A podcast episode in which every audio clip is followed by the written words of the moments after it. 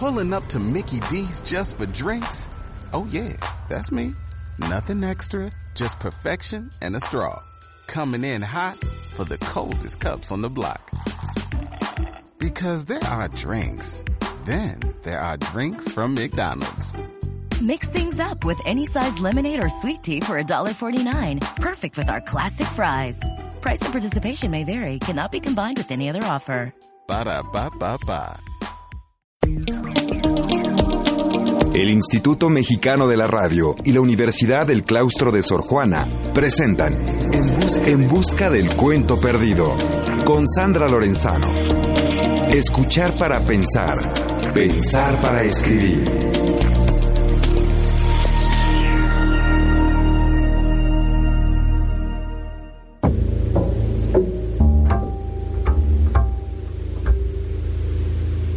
Había una vez. ¿Cómo sigue el cuento? ¿Dónde está? ¿Dónde se ha escondido? Los invito a que me acompañen una vez más a encontrar ese cuento que cada uno tiene guardado muy dentro de sí. Aquí buscaremos los caminos que nos lleven a encontrarlo. Hola a todos, bienvenidas y bienvenidos a En Busca del Cuento Perdido, un programa que realizamos conjuntamente el Instituto Mexicano de la Radio y la Universidad del Claustro de Sor Juana. Gracias por acompañarnos en esta aventura de leer, escribir, soñar e imaginar juntos.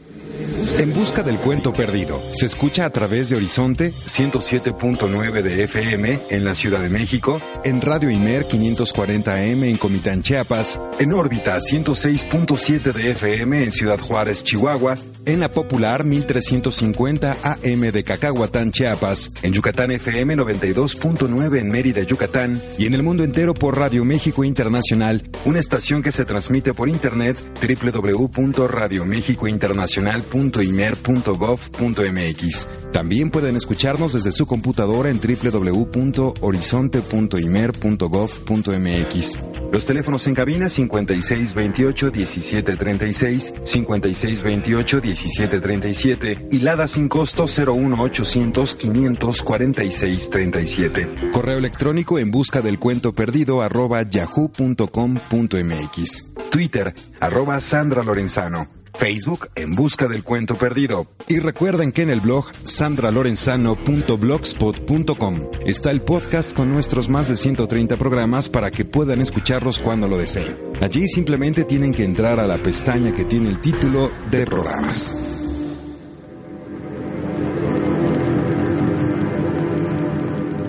Hola, tenemos el enorme gusto de tener hoy con nosotros a la estupendísima narradora mexicana Ana García Bergua. Hola Ana, qué Hola, gusto Sandra. tenerte hoy aquí. Qué gusto que me hayas invitado. Pues yo te invito porque la verdad es que disfruto muchísimo tus libros y ahora tenemos dos libros nuevos. Son un libro de cuentos y una novela. Y tú te mueves con bastante libertad entre ambos géneros. ¿Cómo haces eso? ¿Empiezas a escribir un cuento y se hace largo y se vuelve novela? ¿O, son dos proyectos que nacen de manera diferente? Pues a veces sí, algunas novelas han surgido como, como cuentos que se siguieron de largo y otras, otras no, otras sí fueron novela como proyecto y, y así, eh, así se las desarrollé, pero lo que pasa es que yo siempre estoy escribiendo cuentos, ¿no? Así como de, de es una cosa de salud, escribir cuentos. Entonces, bueno, eso se va como juntando, ¿no? Con el tiempo. ¿Qué quiere decir que siempre estás escribiendo cuentos? ¿Escribes todos los días? eh, ¿Empiezas y terminas un cuento o empiezas un cuento y estás varios días con él? Sí. ¿Cómo es tu proceso? Sí, un poco así, ¿no? Empiezo un cuento, ahí lo traigo masticando días y días, a veces hasta meses, pero, pero siempre estoy un poco con la cabeza puesta en eso, ¿no? ¿Y te sientes más cómoda en el cuento o en la novela? Yo creo que en, en el cuento, un poco sí. Me- como que me siento más libre. Luego la novela como que te haces tu propio tus propias reglas y tus propias trampas, porque luego no puedes salirte de ahí o si te quieres salir es un lío y bueno, ¿no? Tú, tú sabes de qué se trata. Esta novela, que, que es una de las últimas cosas que has publicado, que es La bomba de San José, es una novela ubicada en los años 60. Eh, en realidad es una novela ubicada cuando tú y yo éramos niñas. Sí, totalmente. Eh, ¿Cumpliste uno de tus sueños de ser adulta en esa época? sí, ponerme toda la ropa gogo, las pelucas y todo. Sí, era un poco eso y también eh, quería yo como hacerle una algo para mi mamá, darle eh, todas esas cosas que no hizo en su época, pues por asuntos personales o que no se atrevió, que no se animó, como que de repente hacerlo fue como una manera también de, de darle un regalo un poco. De permitirle a ella otra vida también, ¿no? Sí, sí, fue un poco así. Aunque bueno, ella ya, falleció, pero pues supongo que tuvo que ver también que me metiera yo en un proyecto así. En, ese, en esta novela, y después vamos a pasar un poquito a los cuentos, en esta novela hay una mirada muy fresca sobre los años 60, pero también muy crítica. O sea, es, es la mirada de alguien que, que sabe de los 60 por, por las historias que le han contado, pero también seguramente está esa percepción que tú tenías de chiquita de ver un poco lo que estaba sucediendo en el mundo en el que te movías, ¿no? Sí, bueno, pues mis papás hacían fiestas. Una época les dio por hacer fiestas los domingos, no sé por qué. Y, pues se supone que ahí se dejaba caer una parte de la intelectualidad y, la, y los artistas, tal.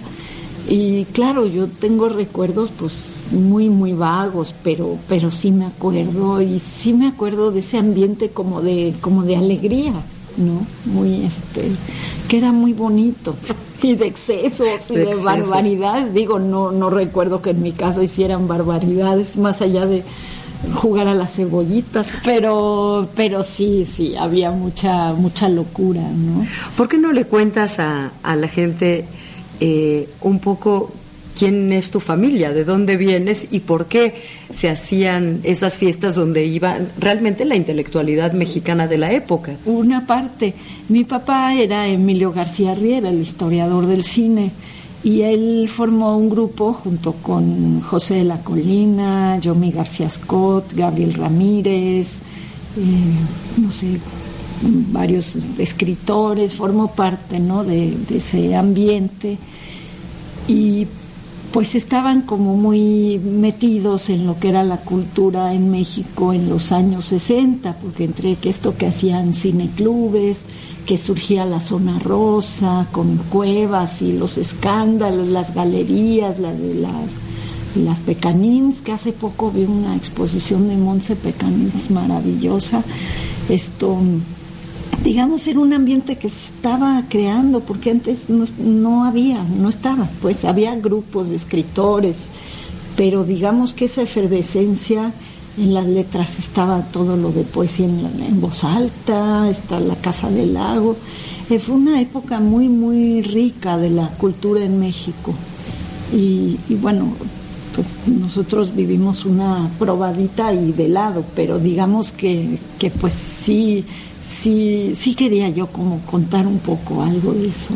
Que, que sin duda lo vivieron de lado, dices tú, pero sin duda los marcó, ¿no? Porque tú y tus dos hermanos, los tres decidieron dedicarse a la escritura, a, la, escritura, a la literatura. Sí, sí, bueno, mi hermano Jordi incluso estudió cine y estuvo metido en eso. Y mi hermana Alicia es poeta sí, los tres. Creo que, creo que es una herramienta que mis padres nos legaron, quién sabe cómo, porque yo tampoco pensaba dedicarme a escribir.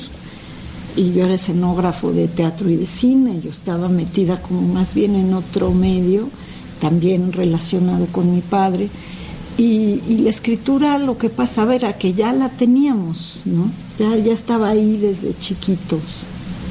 ¿Y cuándo decidiste que sí, que este era tu camino o uno de tus caminos en la vida? Cuando me harté de estar en filmaciones que no se acababan nunca. y de que para ver una fantasía, una idea que yo tenía, tenía que convencer al carpintero y cosas así. Y de repente me di cuenta que yo no soy una persona muy ejecutiva, que digamos. Y entonces me era más fácil escribirlo todo, ¿no? Ahí como que me empecé a dar cuenta de que me interesaba más toda la parte de investigación y que la puesta en escena pues me, la armaba yo en el papel. Ahí, ahí fue más o menos que... ¿Y sientes que eres escenográfica en tus textos? Pues dicen que sí, que sí, sí me gusta mucho eh, pues recrear las atmósferas, describir. Para mí es importante, todo eso dice algo, ¿no? No es nada más así como para Fernalia alrededor, sino que lo que un personaje decide ponerse un día o un objeto que quiere regalar. Todo eso tiene, tiene carga dramática y carga literaria y pues me gusta usarlo. Con, con respecto a la bomba de San José, yo te quería preguntar si hay gente que vivió en esa época que la ha leído y te ha comentado algo o se la has dado la novela, se reconocen, reconocen las historias. Sí, bueno, se la di al pintor Gabriel Ramírez y Gabriel este, estaba conmovidísimo porque me dijo que, pues sí, que, que se había acordado de un montón de cosas que hay un baño que describo en, la bomba que era el de su casa y que le vino así a la memoria tapizado de noticias. Y, sí, para mí fue muy bonito. Y también José de la Colina sí me han contado y les gusta, pues como que recuerdan cosas. ¿Crees que se puede enseñar a escribir? Tú que das cursos de escritura y aquí defendemos un poco la idea de acompañar en el proceso de escritura, ¿se puede, se puede transmitir eso? Mm, pues es difícil, no tanto como enseñar a escribir, no, pero sí, sí acompañar, sí guiar, eh, tratar de, pues no sé, de entusiasmar ¿no? a la gente con ciertas ideas, con sus propias ideas. ¿Tú tuviste maestros de escritura? No, yo voy desde hace 20 años a una tertulia y yo creo que ahí es donde pues nos leemos, nos decimos cosas terribles. Esto y, algo yo creo que todos ahí hemos aprendido. Es una tertulia literaria, van a leer sus textos literarios. ¿Y quiénes están en tu tertulia? Pues son muchos, son poetas, ¿no? Pero entre los narradores va Fabio Morábito, que Fabio pues también es un, es un, gran, poeta. y un gran narrador. Y, tiene una mirada muy, muy aguda, muy limpia para, para juzgar los textos. Y pues sí, en general está Antonio del Toro, mi propia hermana, en fin, como que entre todos nos, nos hemos guiado. ¿Quién Han salido muchos libros de ahí. La verdad es que esa tertulia ha dado muchos libros. Es como, como relación de pares, ¿no? Como la mirada de los pares. De los pares, ¿no? Yo siento que eso es como muy importante.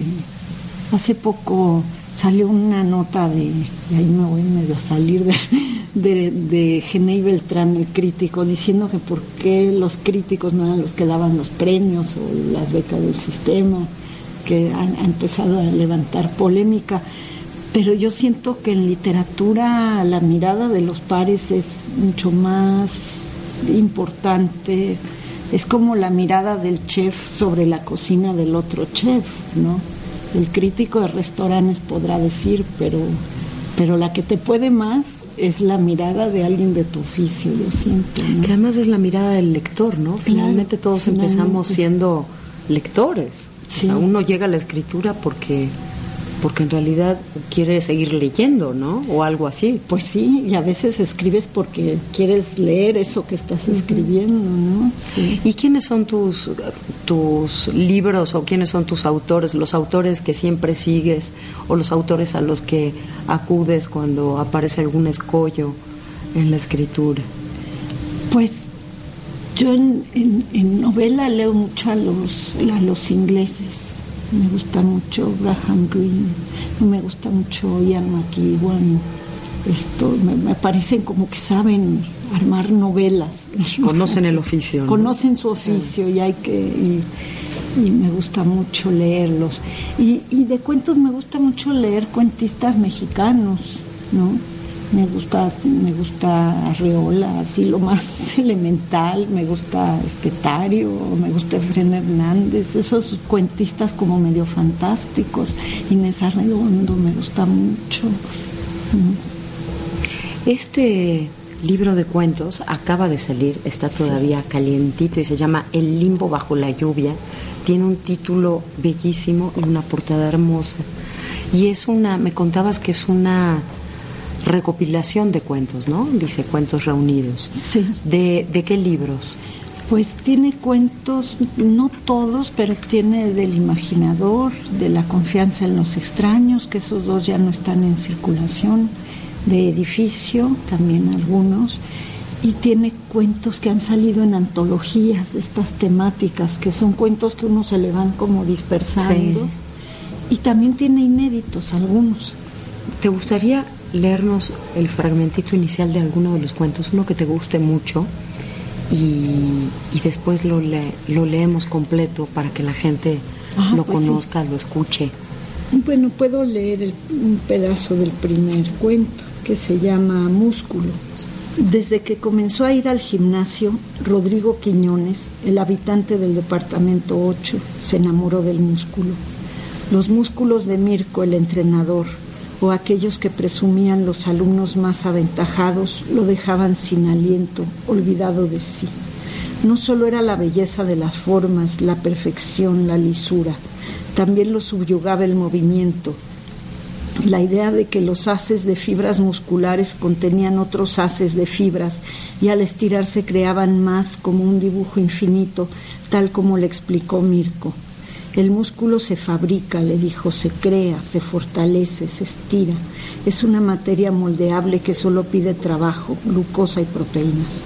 Y como prueba mostraba los suyos de una belleza inigualable. Rodrigo no tardó en habituarse a los programas de ejercicios que al principio lo agotaban. Quedaba exhausto de espaldas sobre la banca, una pesa en cada mano o encorvado en el extensor de piernas, admirando ciego el cuadríceps de Helga, su compañera rubia, o el trapecio de Boris, el ruso que levantaba pesas con aquellos shorts negros bajo los cuales resaltaba el sexo protegido con un suspensorio. En la oficina pensaba en músculos y al percatarse de que bajo el casimir barato de sus colegas y el tuit de Ballesteros el jefe nada había que valiera la pena, los sintió inferiores. Quiso además que lo reconocieran, que envidiaran algo en él. Se esmeró entonces en la alimentación y el ejercicio, a la espera de aquellos músculos que tarde o temprano resurgirían de su cuerpo como una naturaleza por descubrir, una especie de fortaleza interior, de resiedumbre, elixir de vida, persona original adentro de la persona, su verdadera forma, su verdadera identidad. Ya no más Rodrigo Quiñones, el humilde contador de 40 años, el que llevaba tantos años en el mismo trabajo y la misma vida como una cárcel pálida.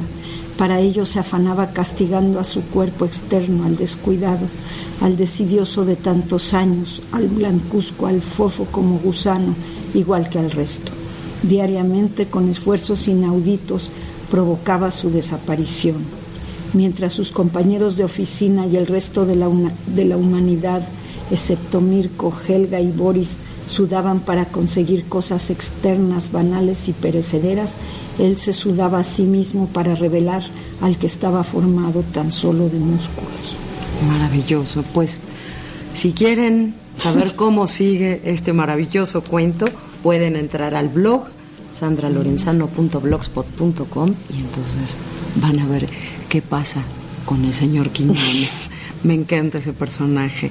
Y cuéntanos, Ana, ¿en qué estás ahora? Y con eso vamos cerrando nuestra charla.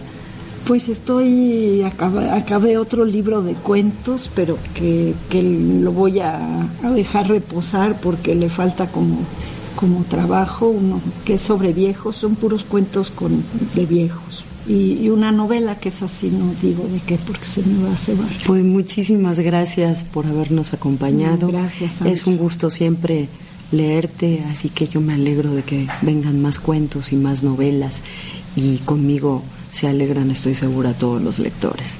Gracias, Ana. Gracias, Sandra. En busca del cuento perdido. Hola a todos, soy Sandra Lorenzano y ya estamos de regreso en En Busca del Cuento Perdido, un programa que realizamos el Instituto Mexicano de la Radio y la Universidad del Claustro de Sor Juana.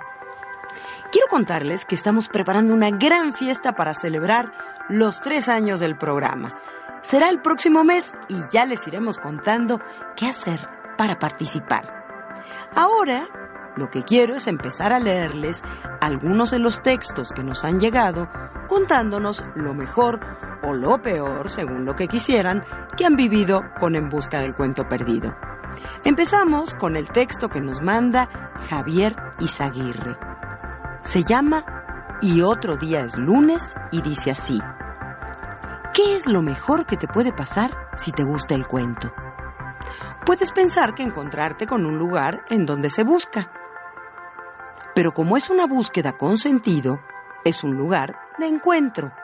Y ahí viene entonces lo peor, que un día ya no duermes queriendo encontrarlo detrás de alguna imagen o de algunas tres palabras, y ahí viene lo mejor, porque un día sientes que lo has encontrado y lo tienes, aunque sea por un instante, como la arena entre los dedos. Y un día lunes, precisamente, te sientas a oír los cuentos de otros y reconoces uno tuyo entre ellos y sientes que es lo mejor que te ha pasado. Hasta que otra vez ya no duermes queriendo oír en esa voz otra creación tuya y otro lunes te sientas a oír y te sientes seguro de que vas a disfrutar las mieles del éxito y no fue así. Entonces, para no creer que es lo peor, te echas el cuento ese del no ganar y sí competir.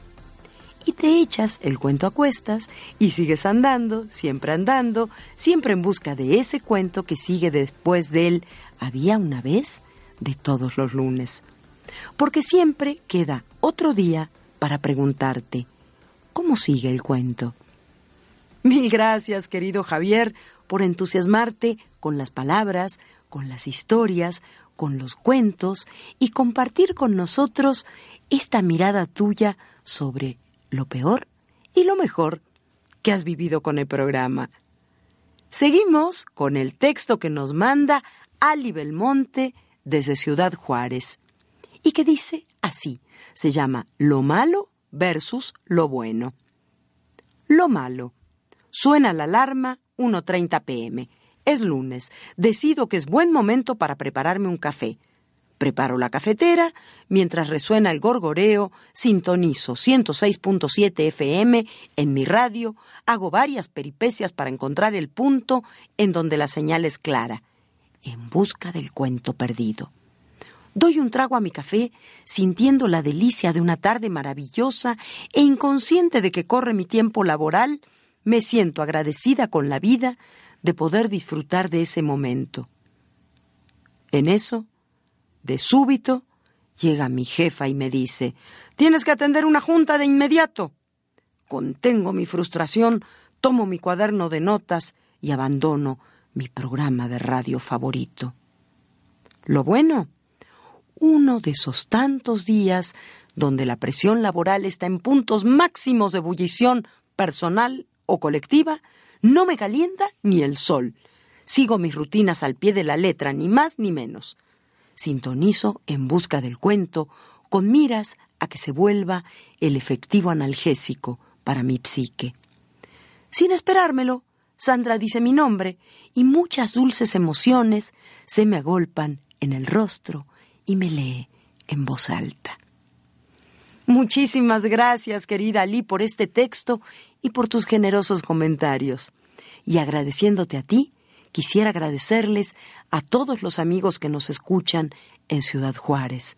Abrazos para ti, para Martín Villa y para todos los demás que sabemos que ahí están sumándose a este amor por la palabra.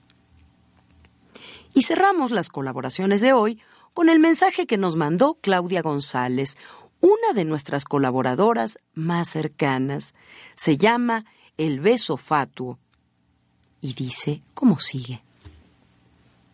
Alguna vez envié al programa un cuento sobre ecología. El relato, quizá por llegar a destiempo, no se leyó. El ejercicio consistía en aplicar la segunda persona. Yo, un tanto angustiada, pensé que lo había realizado mal.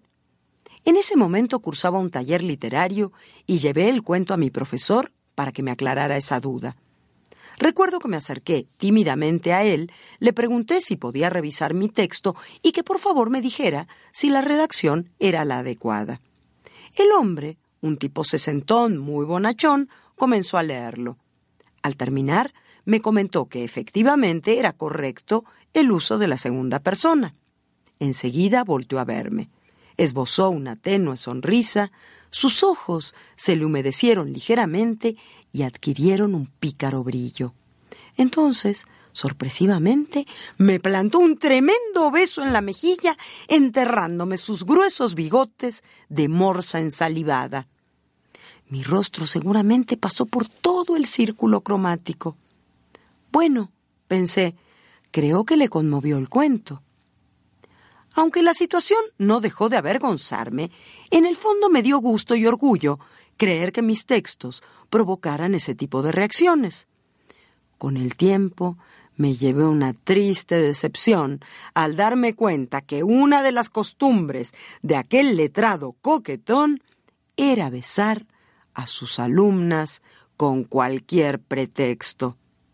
Sin embargo, quiero imaginar, por mi propio bien literario, que algo en el texto le causó emoción, como lo han logrado hacer algunos de mis cuentos con niños y adultos que me prestan su valiosa atención y escuchan a Sandra leer mis narraciones. Me encantó, querida Claudia. Gracias por hacer que cerremos nuestras lecturas de hoy con una sonrisa. Y cuidado con los sesentones coquetones y los textos que nos mandas. Y si ustedes también quieren contarme lo bueno y lo malo que han vivido con En Busca del Cuento Perdido, recuerden que aún pueden enviarnos sus textos a en busca del cuento La próxima semana seguiremos leyendo algunas de las colaboraciones recibidas. Antes de despedirme, quisiera agradecerles a nuestros dos productores estrella, Enrique Gil de Limer y Carlos Prieto del claustro de Sor Juana. Sin ellos, este espacio que compartimos ustedes y yo, créanme que no sería posible. Y hoy va también mi agradecimiento para Arturo Cano. Y ahora sí, hemos llegado al final del programa de hoy.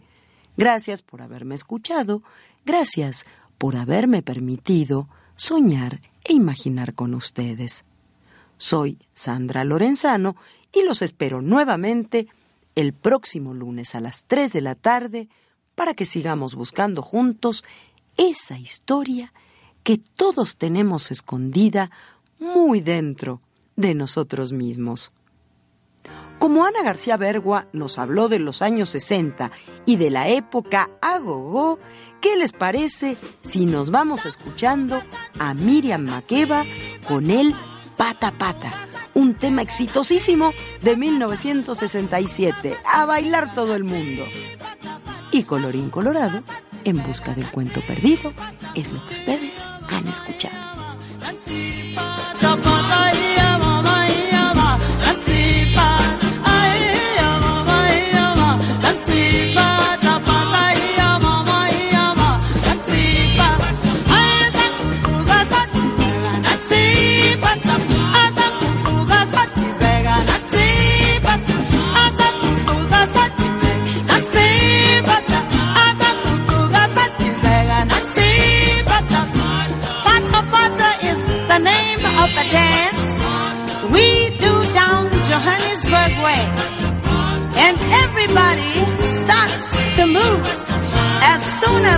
up, I just start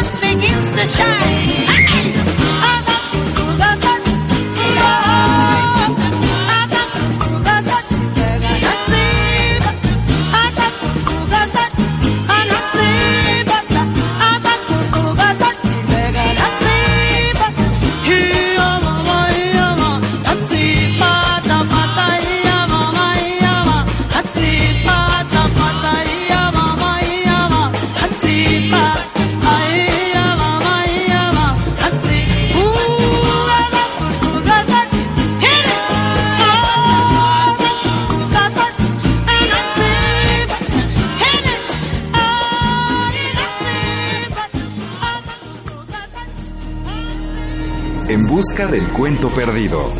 Con Sandra Lorenzano. Escuchar, para pensar. Pensar para escribir. Una coproducción del Instituto Mexicano de la Radio y la Universidad del Claustro de Sor Juana. IMER, Radio Pública a su servicio.